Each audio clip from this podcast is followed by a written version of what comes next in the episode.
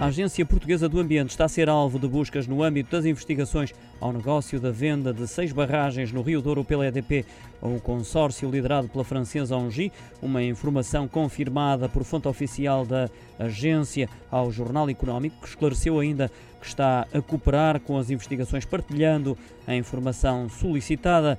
A Agência Portuguesa do Ambiente, cujas instalações ficam localizadas no Conselho da Amadora, foi alvo de buscas a par da EDP, algo que já foi também confirmado por fonte oficial da Elétrica Portuguesa ao Jornal Económico por alegada uh, fraude fiscal. A EDP garante ainda que está a prestar toda a colaboração com as autoridades e mantém-se convicta de que a operação de venda cumpre todos os requisitos legais. A notícia foi divulgada inicialmente pela SIC Notícias, que também avançou que o Ministério das Finanças e do Ambiente estariam igualmente a ser alvo de buscas.